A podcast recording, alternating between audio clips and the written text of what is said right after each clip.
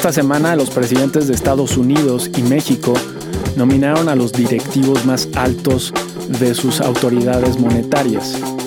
La Organización Mundial de la Salud anunció la existencia de una nueva variante de riesgo y los ministros de Medio Ambiente y de Finanzas de Suecia solicitaron a su país y a la Unión Europea prohibir la minería o el acuñado de Bitcoin y Ether en una carta abierta. Hoy es el domingo 28 de noviembre del 2021 y este es el volumen 2, número 47 del semanario El inversionista. Esta semana el presidente Joe Biden nominó al actual jefe de la Junta de Gobierno de la Reserva Federal, Jerome Powell, por un segundo periodo. Por otro lado, el presidente de México retiró la nominación del antes secretario de Hacienda, Arturo Herrera, para siguiente gobernador del Banco de México. En su lugar, el presidente nominó a la subsecretaria de Egresos, Victoria Rodríguez Ceja. La subsecretaria obtuvo su licenciatura en Economía del Instituto Tecnológico de Monterrey y su maestría en Economía del Colegio de México.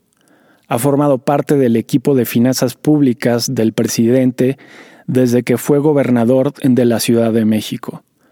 Esta nominación vino un par de días después de que el presidente emitiera un decreto para que las obras de su gobierno se consideren asunto de seguridad nacional.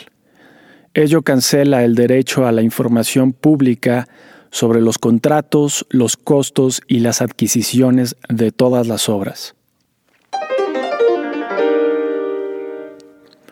En temas de pandemia, la OMS utilizó la letra griega Omicron para designar a lo que considera una nueva variante preocupante del virus pandémico, que fue descubierta en Botsuana hace un par de semanas. Se ha identificado esta variante en viajeros con destino a Bélgica, Israel y Hong Kong. Varios países han restringido ya los viajes provenientes de la zona de origen. En respuesta a esta noticia, las acciones pandémicas como Zoom, BioNTech, Moderna y similares se apreciaron y las acciones del sector turismo se depreciaron. El mercado en su conjunto sufrió también una caída de más de dos puntos porcentuales. Consideramos que estos movimientos son prematuros, ya que aún no se establece si las vacunas y pastillas existentes son o no eficaces contra esta nueva variante.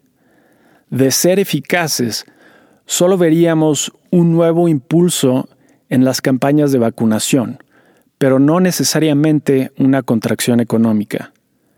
Es posible que la OMS se haya adelantado en asignarle una letra a esta nueva variante, pero eso solamente lo sabremos en las siguientes semanas.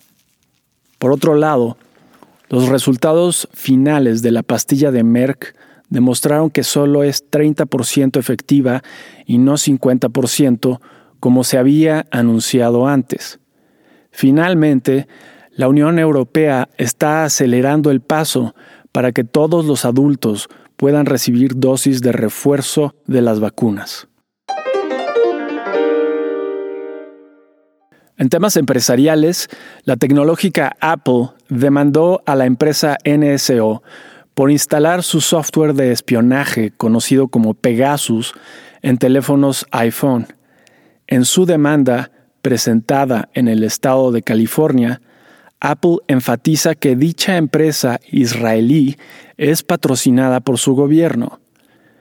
Pegasus es un software que ha sido ampliamente utilizado por gobiernos de múltiples países, México incluido, y que recientemente fue expuesto por un grupo internacional de periodistas como una herramienta de coacción.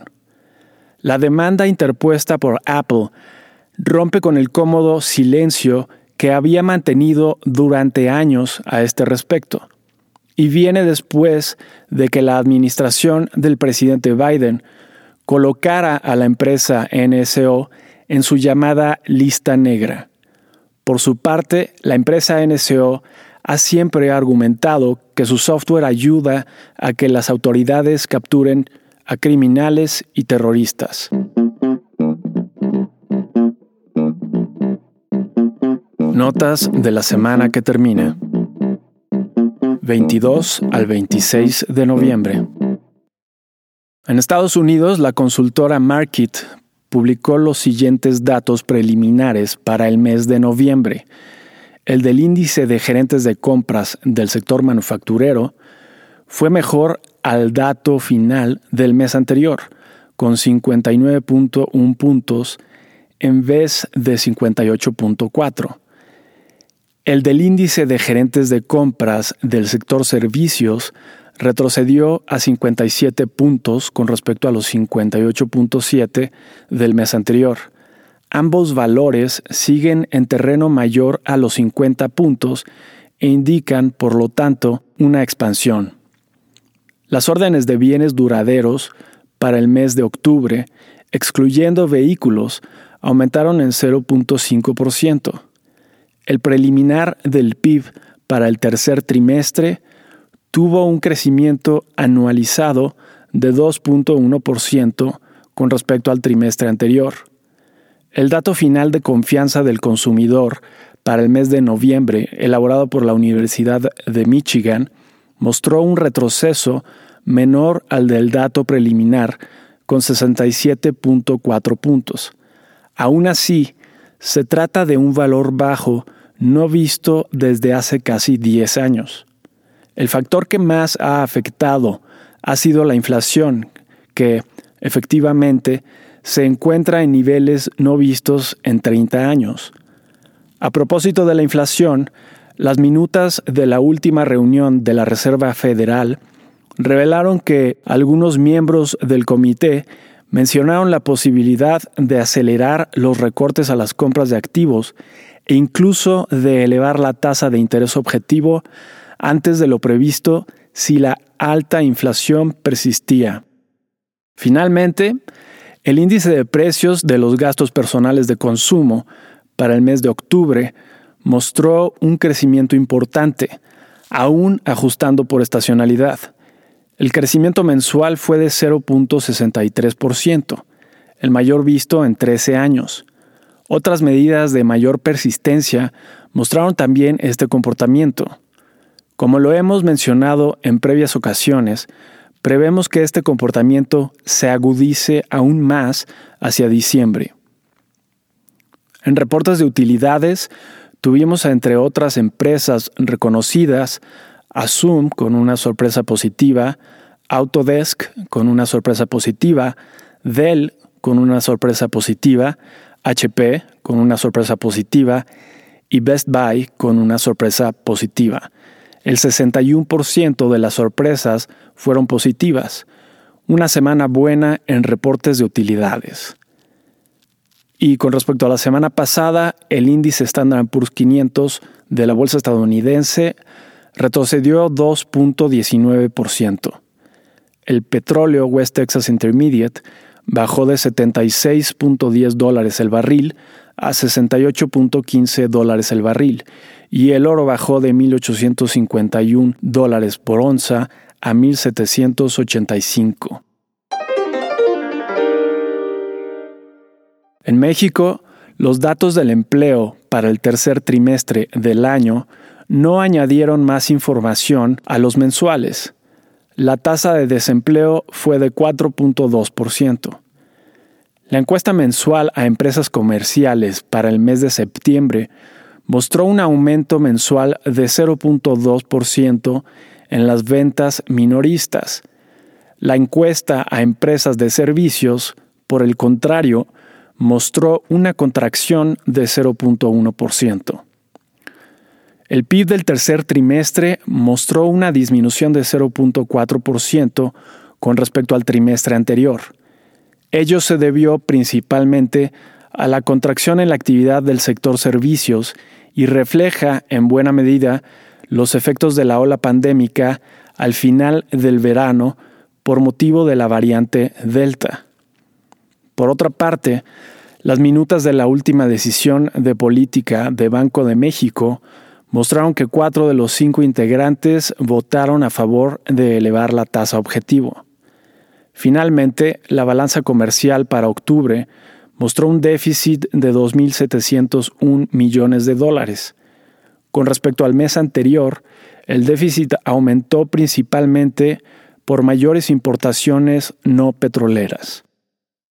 Con respecto a la semana pasada, el índice de precios y cotizaciones de la Bolsa Mexicana de Valores retrocedió 2.59% y el tipo de cambio subió de 20.83 pesos por dólar a 21.93 pesos por dólar. ¿Qué podemos esperar para la semana entrante? 29 de noviembre al 3 de diciembre. En Estados Unidos, el lunes tendremos las ventas pendientes de casas para el mes de octubre. Este indicador ha tenido un comportamiento bastante errático desde principios del 2020. El mes anterior mostró un crecimiento mensual de menos 2.3%. El martes tendremos los índices de precios residenciales para el mes de septiembre. Tanto el elaborado por la agencia federal como el Case Schiller de Standard Poor's. En la ocasión anterior, el crecimiento anual del Case Schiller fue de 19.7%. Los datos de empleo para el mes de noviembre se publicarán el miércoles y viernes. El miércoles también se publicará el índice de gerentes de compra del sector manufacturero para el mes de noviembre, elaborado por el Institute for Supply Management.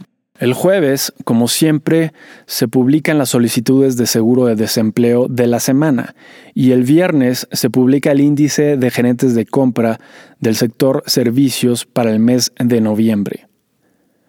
En reportes de utilidades tendremos a las siguientes empresas reconocidas: Salesforce, Global Foundries y Box. En México, el lunes tendremos los datos de desempleo para octubre y el miércoles tendremos el índice de gerentes de compra del sector manufacturero.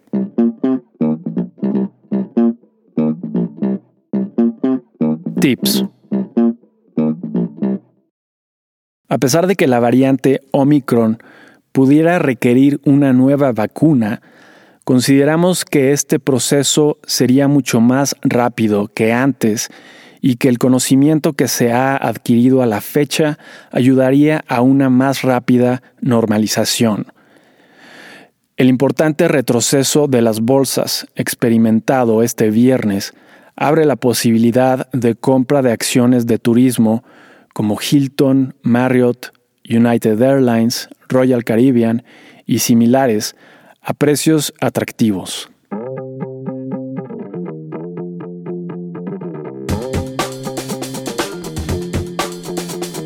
Y eso es todo para esta semana. Si te interesa consultar la versión completa, ver números anteriores o suscribirte para recibir en tu correo electrónico El inversionista en su versión escrita, lo puedes hacer a través del sitio elinversionistaonline.com. Y si te gusta escucharnos, por favor déjanos una reseña donde escuches tus podcasts. Nos vemos la siguiente semana.